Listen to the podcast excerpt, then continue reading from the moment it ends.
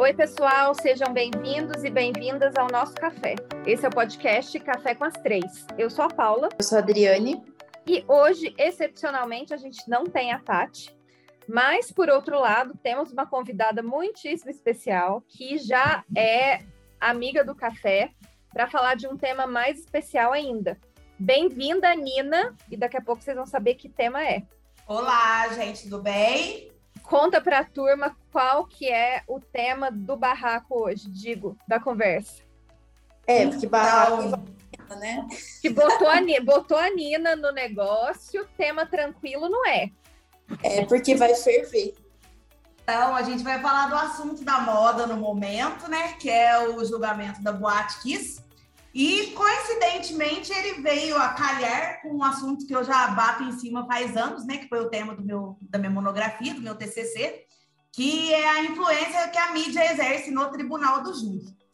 E quando eu fiz o TCC, eu estava na faculdade, então a gente não tinha ideia, porque quando você está lá dentro do direito, você, no quinto ano, no último ano, né, que você faz TCC, você já entende, você já tem uma noção de tudo, você já está, né, quase, é, é, a matéria está pronta dentro da sua cabeça. E só depois que a gente começa a advogar que a gente entende a dificuldade que é explicar para uma pessoa leiga o que que acontece de verdade. Exatamente. Então, eu leio a minha monografia, eu sei, nossa, como eu tô correta na teoria, como, tanto que eu fui muito bem quando eu apresentei. Só que é uma coisa que eu percebo que é muito difícil colocar na cabeça das pessoas. Uhum. Ainda mais em se tratando de júri, que tem todo um circo envolvido. Porque a gente que é do direito, a gente sabe que júri nada mais é do que um teatro. O problema do júri é que o que, que, acontece? Vai ser definido por pessoas leigas, são pessoas que não têm o, o conhecimento necessário para apurar aquilo. Então, o que, que acontece? Um júri geralmente demora anos para acontecer, né? ainda mais que nem no caso da Boate Kiss, que arrastou, porque tem que ter todo o procedimento, é, tem que ter a denúncia, a pronúncia, tudo que faz parte. Só que o que, que acontece? É aí que eu bato na tecla. É, a partir do momento que a mídia entra nisso, deixa de ser imparcial. Por quê? A formação de opinião maior, principalmente das pessoas que não têm, assim, é, que não tem muita oportunidade mesmo de ter profundidade com livro, com bibliografia, é uma coisa que nem dá para a gente exigir, porque a questão de educação é estrutural. Mas o problema é que a mídia vai enfiar na cabeça das pessoas e vai ficar aquilo lá, entendeu? Vai ficar marcado aquilo lá. Então, eu acredito que o júri já vai pronto. Não importa, os advogados da defesa do, do caso da Boate Kiss eles foram esplêndidos. Que defesa maravilhosa. E o Ministério Público foi horrível.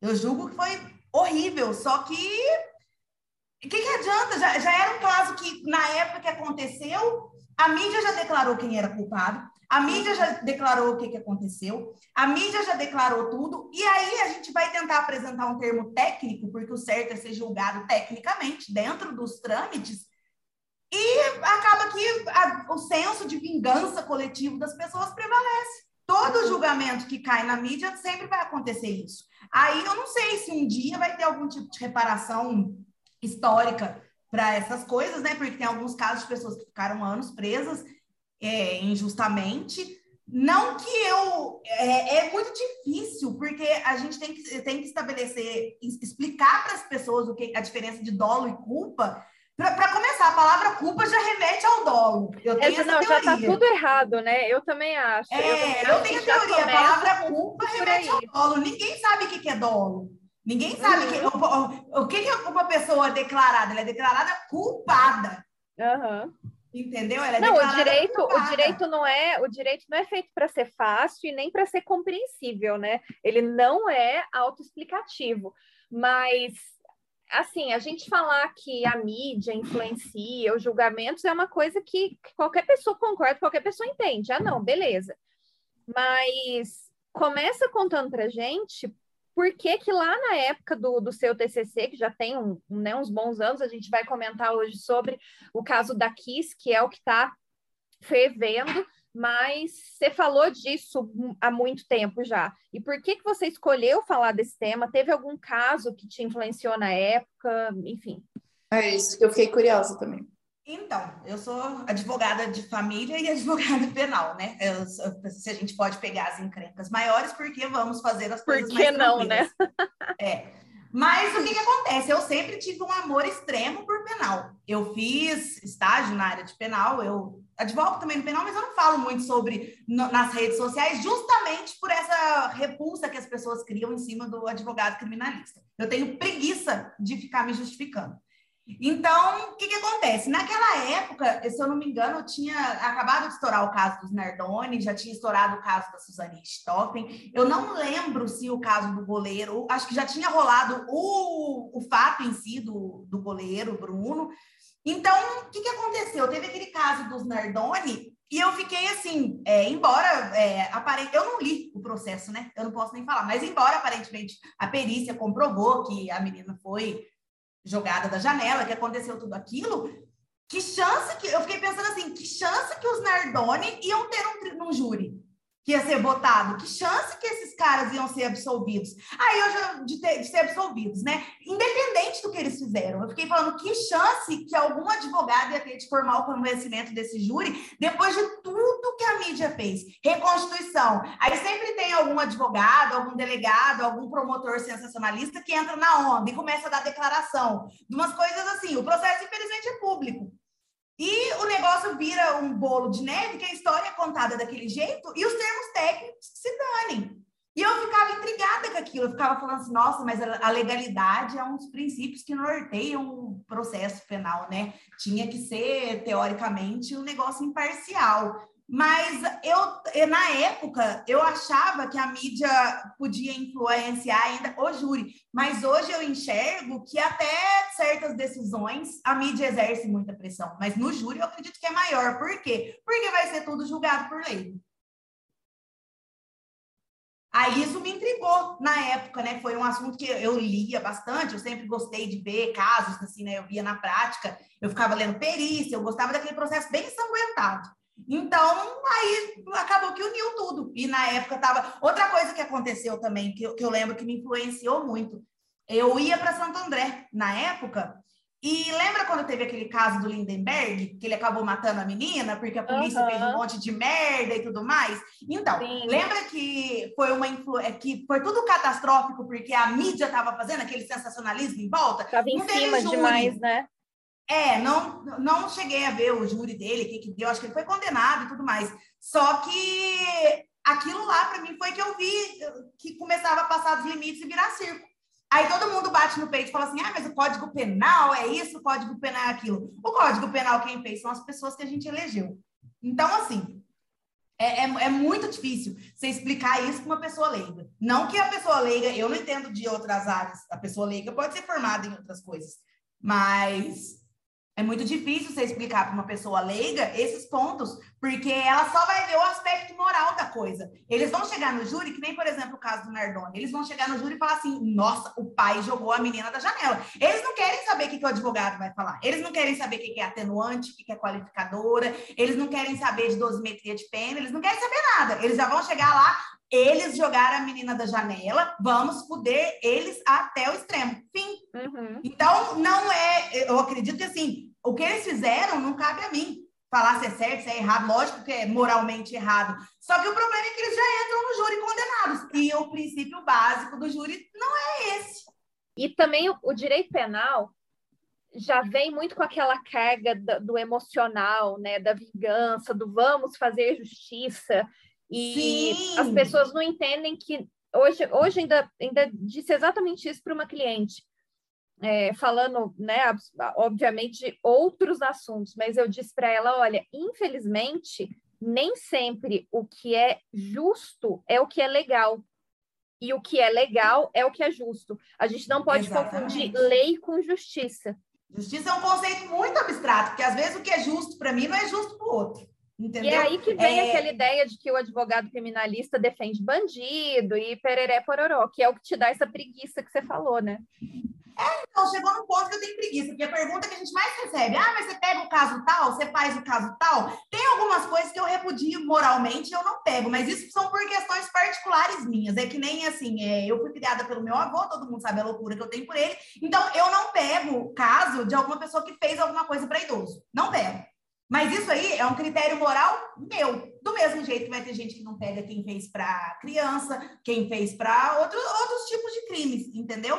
E, assim, é muito difícil você explicar a questão do, do, do advogado criminalista. Porque a gente, embora muita gente enxergue a gente dentro da profissão com bastante respeito, por fora enxergam com muita falta de respeito ainda. É, eu já escutei coisa tipo, ah, porta de cadeia, é a ofensa que mais tem. Ah, e você vai defender ele, ele fez isso, isso e aquilo. Eu fui contratada para isso, eu me formei para isso, eu tenho que fazer. Agora, se é alguma coisa que me causa uma extrema repulsa, um extremo desconforto, eu não pego, eu tenho essa opção de não pegar. Agora, imagina um defensor público que é nomeado para fazer, que escolha que ele tem? É um dever legal que ele tem que cumprir. Uhum, uhum. Então, assim, não, é muito difícil. Nenhuma.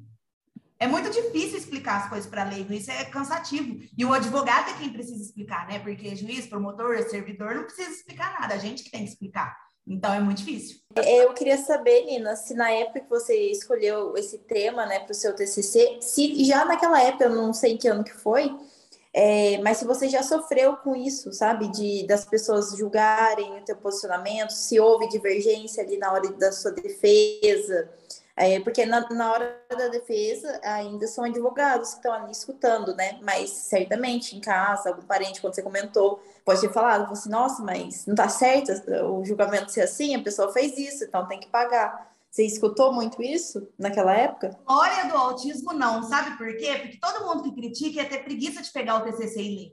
Entendeu? É isso que é o problema. Ninguém, eu nem dei margem, eu falei que era isso e pronto, acabou. Aí muita gente ainda ficou assim, nossa, o tema dela é legal, não sei o quê, tá em alta. Eu lembro que o dia da minha monografia, eu era falida, eu não tinha dinheiro para imprimir uma cópia para levar em mãos. Então, no dia que eu fui apresentar, tava todo mundo lá de terninho, não sei o quê, papelzinho na mão. Eu cheguei de calça jeans, blusa e sem o papel na mão. E a minha banca eram três professores penal sensacionais, e ainda o meu orientador, que é, que é o Gustavo, defensor público, que é a pessoa mais maravilhosa e humana do, do mundo. Então, foi assim muito tranquilo, porque todo mundo sabia que o meu ponto de vista estava correto, né?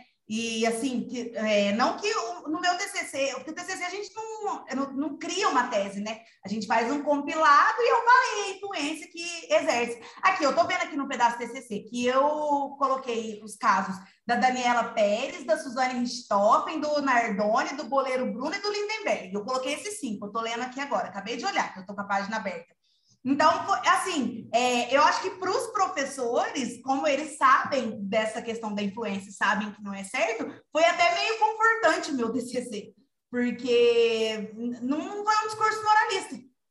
Uhum. E, é, e foi assim, mas eu não enfrentei nada. Eu sou muito por eu desse jeito, meu, muito bocudo, ninguém fala nada para mim, eles falam nas costas. Então ninguém, ninguém chegou em mim para falar nada. Não, na minha frente ninguém falou nada. Não, porque a gente vê, né? A gente acompanha você no, no, no, Instagram, vê você se posicionando. Você se segurou ali para não comentar do caso, né, da Botkiss. Eu só não comentei, eu dei muitas indiretas nos stories, né? Compartilhando opiniões parecidas a minha. Eu só não fiz um post por preguiça. Por preguiça. A maioria dos meus seguidores é tudo uma belezinha, todo mundo entende tudo mais. Mas eu falei assim: eu vou gerar uma discussão. Eu, véspera de recesso, lotada de serviço, eu falei: eu vou gerar uma discussão enorme para eu ter que explicar por um por um. Se bobear, depois eu faço um vídeo. Mas a gente traz para cá porque a gente quer ouvir a treta. Então já vamos aproveitar esse comentário e vamos começar Exato. a falar do caso da Boate Kiss. No Brasil, aparentemente, tem um código penal e um código de processo penal para cada lugar. E o que, que, acontece? A denúncia deles, da, do Ministério Público, foi no sentido do dolo eventual. Para explicar o que, que é dolo eventual, é, é muito difícil, porque o que, que acontece? Ele se refere à postura da, do dolo eventual, é, é a conduta. Então, assim, no dolo eventual, a pessoa responsabilizada, ela visualiza um risco e a postura é de não importar que o risco aconteça. Agora, na culpa consciente, que é o que eu acredito que seja o fato, e a culpa não seria julgada pelo júri, porque o júri é para julgar crimes dolosos contra vidas, o agente visualiza um risco e a postura é de acreditar que não vai acontecer. Por que, que eu bato em cima disso? Porque tinha dois dos réus dentro da boate. Tinha, eles queriam se matar? Então não faz sentido. Só que para explicar para as pessoas isso é muito difícil. No caso da Boate Kiss, o reconhecimento do dolo, do eventual, dolo eventual foi muito chocante para a parte da, da comunidade do direito, porque era muito raro de acontecer perto de, de júri popular. É, não faz sentido, entendeu? Principalmente por isso, porque como que os réus iam estar dentro da boate ter uma postura de que eles não estavam nem aí se o lugar pegasse fogo com eles lá dentro, entendeu? Eu não assisti o júri completo, porque me dando, foi me dando muita agonia e tudo mais. Eu entendo a dor das famílias, mas é, para mim é sem sentido reconhecer o, o dólar eventual. Mas tem muita gente que está pensando assim. Por quê? O crime foi uma fatalidade horrível, foi um acidente, um monte de gente morreu, tem que ser responsabilizado. Só que isso aí eu vou parafrasear um professor que eu estudo muito. É, o direito penal ele não está aqui para caçar culpado, para ficar apontando. Nem sempre tem relação de dolo com morte. Acidente acontece. É, é, e eu falar isso, eu vou ser extremamente julgada pelos que não acreditam nisso. Mas o dolo, ele é muito pesado. Ele está virando um instrumento de fazer vingança e não de justiça nesse caso. É, a dor das famílias é horrível e tudo mais, e etc. Porém, esse caso é um caso de, de é, culpa consciente, não é um caso de dolo eventual. Uhum. Aí, nisso eu não sei se vale a pena tentar explicar, mas basicamente é isso. Eu até separei um, um trecho de um, de um livro que explica. É, o dolo eventual é que o agente não quer produzir o resultado, mas com a sua conduta assume o risco de fazer. Aí a culpa consciente, ela é culpa com previsão do resultado. O agente pratica o fato, prevê a possibilidade de ocorrer o evento, porém levianamente confia na sua habilidade e o produz por imprudência, negligência ou imperícia. Então, o que, que acontece? Ali eles podiam saber que, ah, pode ser que, que pegue, pegue fogo, tinha alguma coisa ali, mas eles nunca iam imaginar que ia ser naquele dia, naquela, naquela hora. Eles foram julgados como se eles soubessem que aquilo ali acontecesse e eles tivessem colaborado para isso. Entendeu? E uhum. explicar isso para uma pessoa leiga é praticamente impossível. Eram quatro acusados, certo? Dois sócios, era o vocalista da banda e um cara. O cara saiu de casa para ganhar 50 reais, comprou os fogos para ser auxiliar. Ele saiu pra, de casa para ganhar 50 reais e voltou com 600 tentativas e 232 homicídios nas costas. Uhum. Eu acho assim, se eu tivesse na pele deles, eu ia preferir ser presa para acabar isso logo. Eu ia falar, nossa, me deixa aqui. Porque imagina o que, que é, é, eles carregam já dentro deles.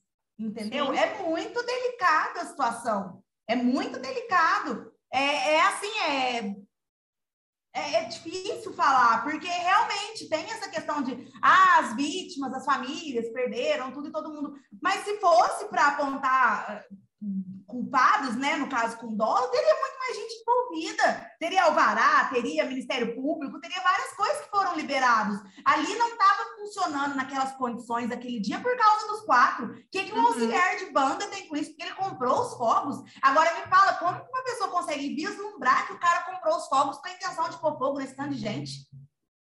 É, é muito, é um assunto que me deixa puta.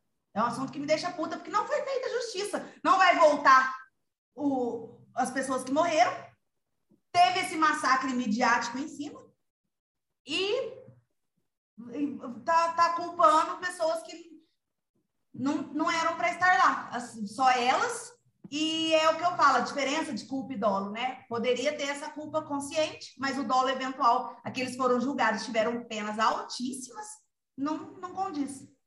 Isso que a eu gente... ia te perguntar, as penas deles, você sabe aí de cor?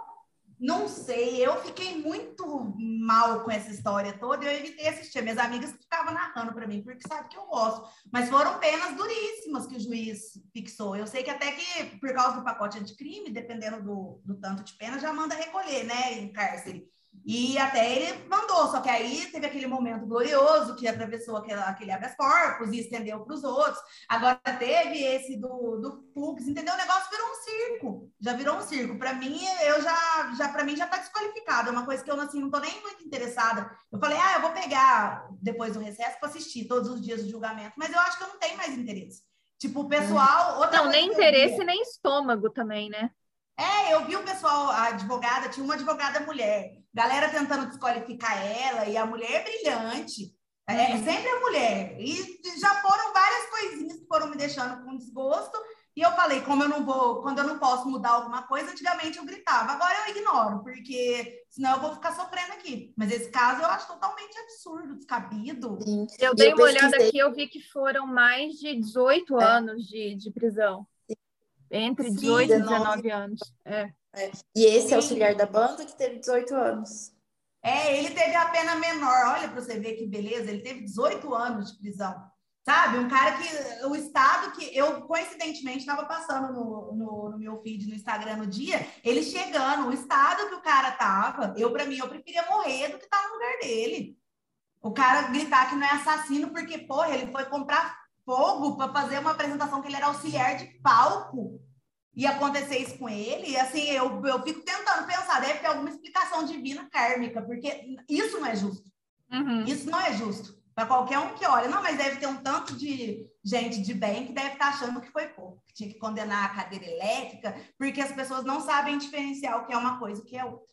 Sim, e aí é interessante até a gente explicar para quem não é do direito, porque a gente tem público que não é do direito, essa questão do dolo e da culpa, né? Que, como a gente falou agora há pouco, já começa com uma nomenclatura que não é fácil de entender.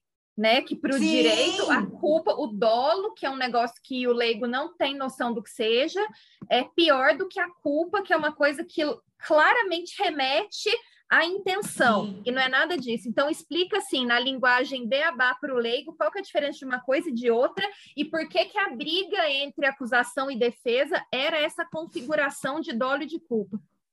Então, a questão é o seguinte: a palavra culpa, quando a pessoa é condenada e tudo mais, ela é considerada culpada, Culpado. ela não é considerada dolada. Só que, na verdade, quando a pessoa tem a intenção de agir, ela age com o dolo. Quando ela não tem a intenção, ela age com a culpa. Por isso que as pessoas não entendem os homicídios culposos. A própria palavra remete.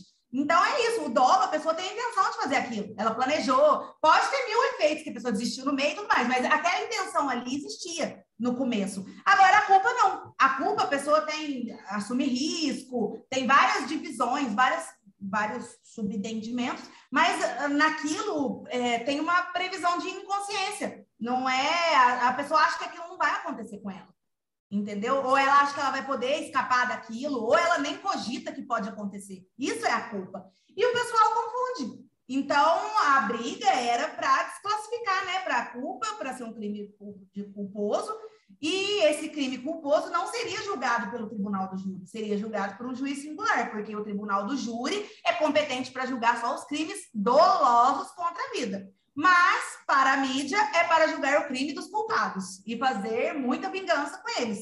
Então, é, era isso o tema. O certo era ter sido desclassificado, porque tem, na minha visão, tem todos os indícios. Mas não foi o que aconteceu, por quê? Porque a mídia causou essa necessidade de fazer a pretensão punitiva do Estado acontecer. Uhum. E eu até entendo, cara, porque imagina a revolta que ia causar Ia falar ah, que se, se eles tivessem desclassificado e tudo mais. Ai, acabou em pizza. Ai, no Brasil não tem lei. Ai, não sei o quê. Aquela mesma conversa. Por isso que não vai para frente. Eu, se eu fosse, se eu tivesse algum poder legislativo, a primeira mudança que eu ia fazer, se eu, se eu tivesse o dom de alterar o código, eu ia falar que era expressamente vedado o júri julgar casos com repercussão nacional. Uhum. Porque isso torna totalmente injusto. Injusto, não é um julgamento justo. Eles já foram lá com todo o conteúdo pré-formado. Ou então, se fosse um júri de pessoas é, formadas em direito, talvez conseguisse mudar a convicção, a convicção deles. Mas pensa um monte de leigo que teve aquilo vomitado anos. Ai, a boate que eles tiveram culpa e fizeram morrer esse monte de gente, e as famílias, e que tragédia, e não sei o quê. E já acabou com a vida deles desde lá, dos, dos envolvidos. E ninguém vai voltar. Os dois estavam lá, os uhum. donos, o, o, um dos sócios e o cara da banda e tudo mais, eles estavam lá. Então, eles foram julgados como se eles soubessem o que ia acontecer aquela noite. Que eles tivessem Colocando a própria vida em risco, né?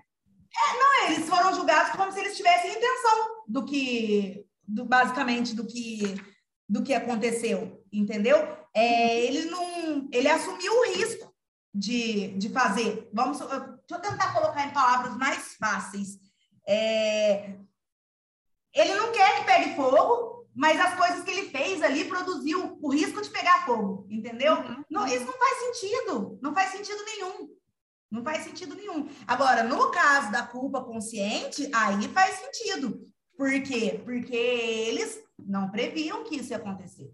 Pode ser que eles sabiam que tinha, vamos supor, sabiam que tinha algum problema no teto, alguma coisa assim, mas eles nunca esperavam que isso acontecesse. Eu só não dou detalhe técnico porque eu não tenho conhecimento do, uhum. do processo para falar. Eu vi que eles entrevistaram, entrevistaram, interrogaram testemunhas, engenheiros, um monte de coisa. Só que ali, se fosse para responsabilizar todo mundo pelo que aconteceu, quem liberou o alvará para estar tá funcionando, sabe? São vários, vários fatores.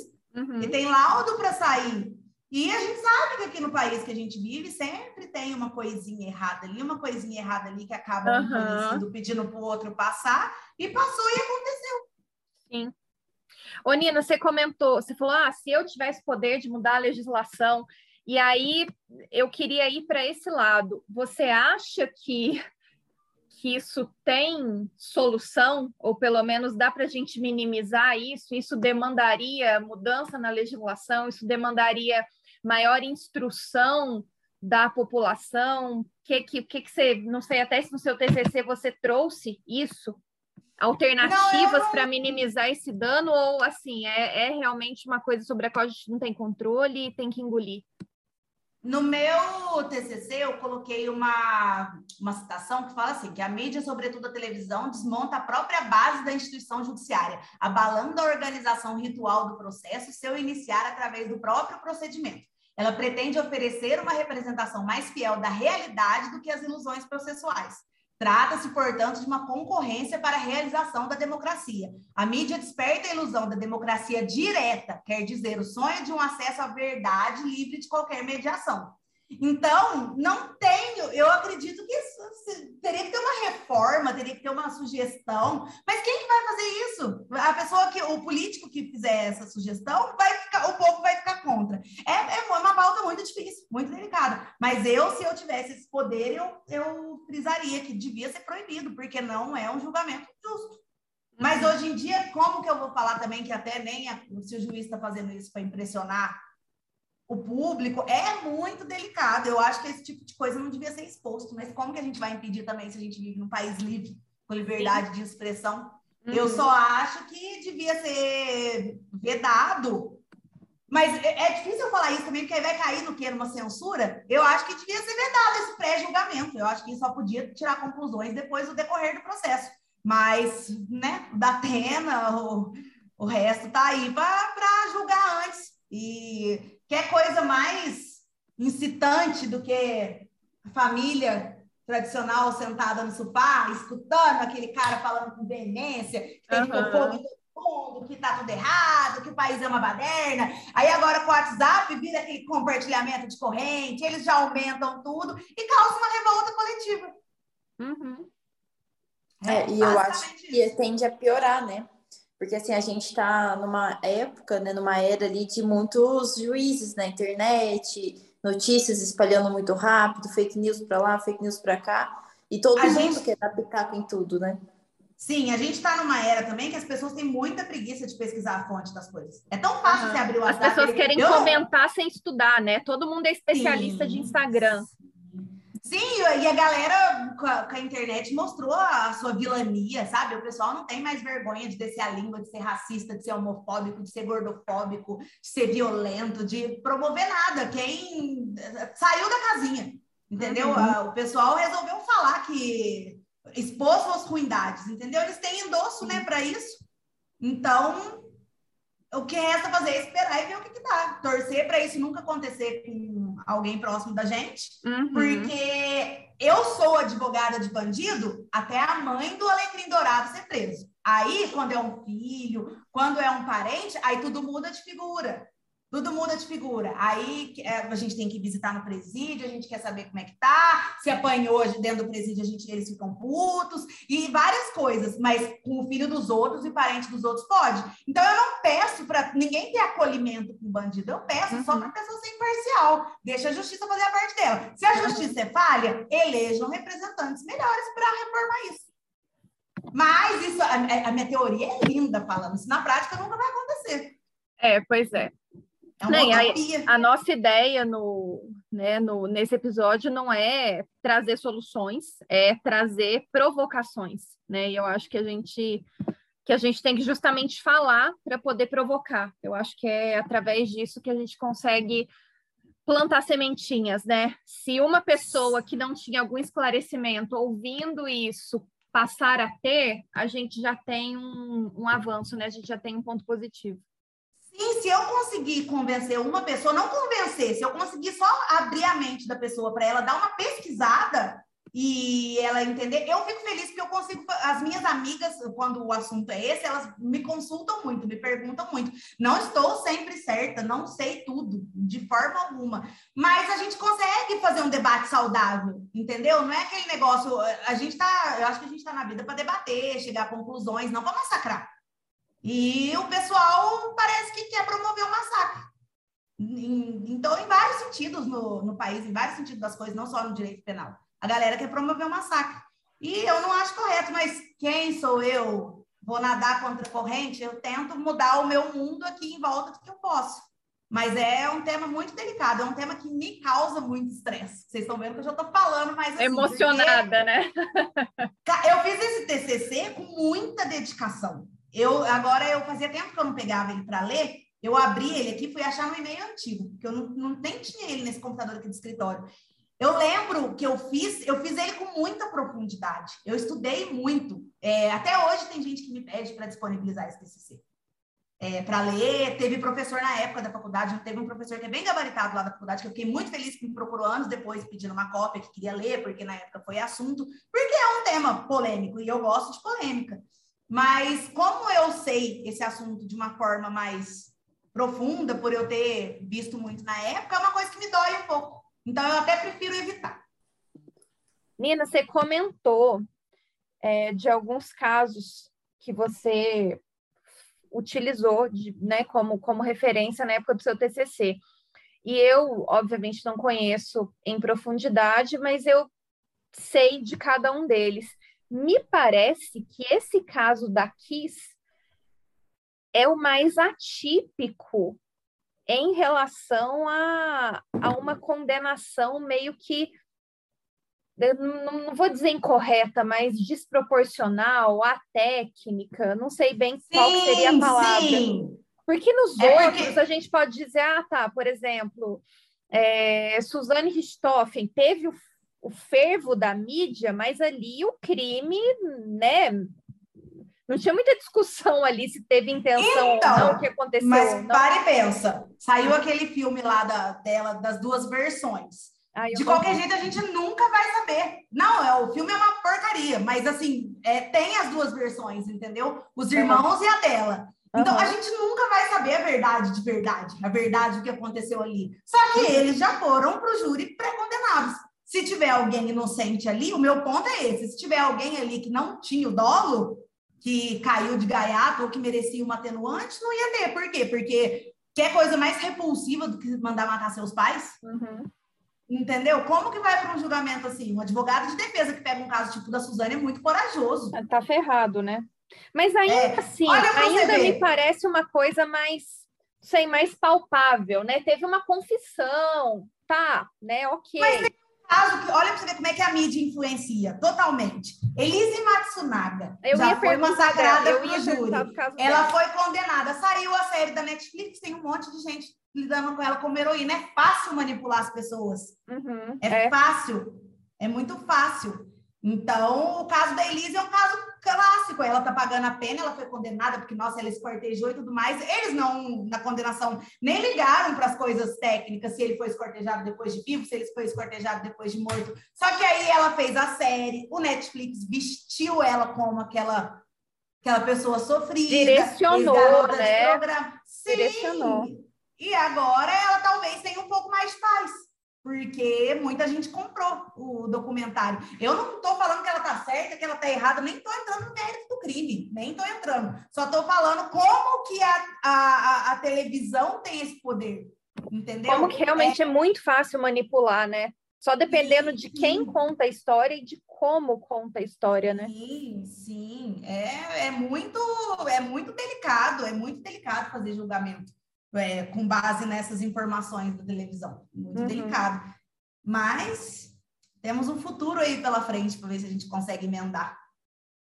Queria comentar sobre uma série, até para a gente ter algum nível de consolo e não ficar pensando que isso é só coisa de Brasil. Eu não sei se você assistiu, tá na Netflix a série que conta o caso do julgamento do O.J. Simpson. Você conhece esse caso? Eu já vi no Netflix o anúncio, mas eu não assisti. Nossa, você precisa assistir, é muito boa. Resumindo, bom, resumindo, é uma história real. Esse cara, o O.J. Simpson, ele era um mega ídolo do beisebol. A esposa dele é encontrada morta e ele é o principal suspeito. E aí o trelelê uhum. começa. Isso aconteceu nos anos 90. Então, uma série de recursos que a gente tem hoje, como, por exemplo, exame de DNA, estavam começando. O DNA, ele não, não era assim, ah, não, tem sangue na cena do crime, resolve o rolo. Não, ele era questionado, não era muito levado em consideração ainda, era uma coisa nova. Então, não tinham tantos recursos. E a mídia foi o que, o que fez tudo acontecer, e é muito interessante que a influência da mídia não ficou só no resultado, mas teve toda uma questão racial levantada porque ele é negro. Teve Nossa, toda se a gente questão... for pontuar isso ainda, tem mais tudo isso aí, pois é. Teve toda uma questão porque a promotora é, é né, era uma promotora, uma mulher então, na hora que você comentou isso da, da advogada do caso da Kiss, eu lembrei disso. É, e isso também foi manipulado de N formas pelos dois lados para tentar influenciar o julgamento de uma forma ou de outra. Então, assim, é, é muito bacana, muito bacana. Fica a dica, eu, eu acho que é, o nome é O Povo contra o Jay Simpson. Tem um. Esse, esse é o subtítulo, tem o título que agora eu não lembro qual é mas é muito legal, vale a pena assistir. Enfim, não, né, não vou falar muito, mas fica a dica porque é, muito joia. Não sei se você tem alguma coisa para indicar, eu, eu, eu não sou a pessoa que mais acompanha é, seriados, documentários sobre crimes, assassinatos e psicopatas e etc assisto muito documentário. Eu gosto muito. Aquele do Ted Bundy, eu assisti, reassisti. Tem vários do Netflix, que eu não sei o nome de cabeça que eu assisto. Tem um que eu estava vendo lá, que eu acho que o primeiro nome é As 24 Personalidades, e é um serial killer. Tem um outros que estavam no corredor da morte. Eu assisto muito essas coisas. Só que o sistema jurídico de lá é diferente do daqui.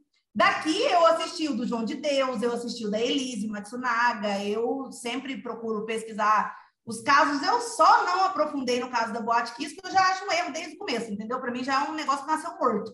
Então, para eu não passar desgosto, eu evitei procurar. E é aquela coisa, eles fazendo oba-oba em torno de juiz, tentando esculachar uhum. a mulher advogada, não é uma coisa que me apetece.